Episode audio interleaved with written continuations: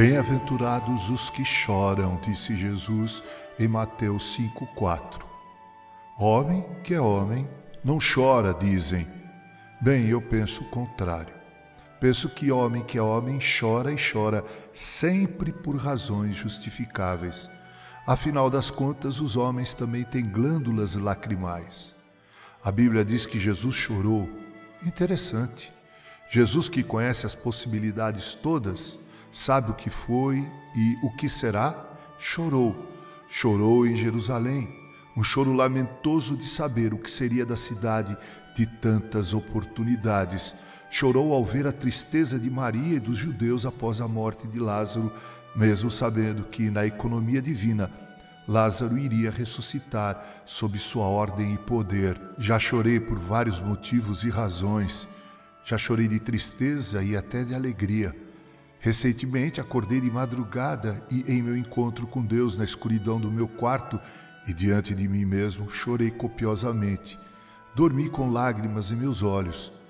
Esqueci-me disso. Foi minha esposa que me lembrou não só que chorei, mas as razões que fizeram brotar em meus olhos as lágrimas. Lembro-me de ter lido a notável obra do romancista Luísio de Azevedo intitulada Uma Lágrima de Mulher Preocupado com a realidade cotidiana, o romancista discorre sobre temas prediletos que foram a luta contra o preconceito de cor, os vícios, o anticlericalismo, o adultério, o povo humilde. Esse foi seu primeiro romance, que eu recomendo. Jesus disse: Bem-aventurados os que choram. Choram porque percebem o quão pecadores são, o quão frágeis são, o quão transitórios são.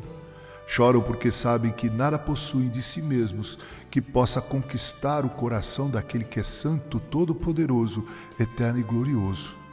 Com a mais absoluta certeza, o homem orgulhoso não chora. Ele, na verdade, anda satisfeito com suas conquistas.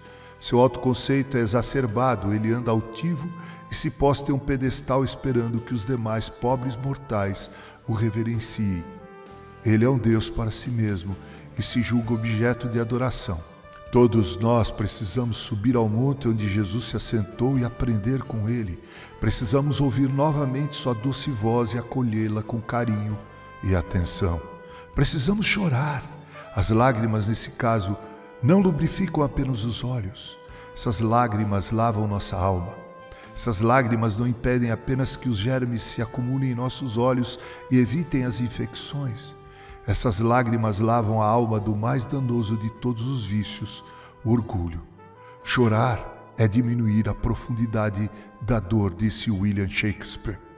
Quando a consciência diz quem somos, ela nos leva a chorar.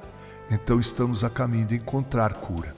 Sim, porque o salmista disse: o choro pode durar uma noite toda, mas a alegria vem pela manhã. Com carinho, Reverendo Mauro Sérgio Aiello.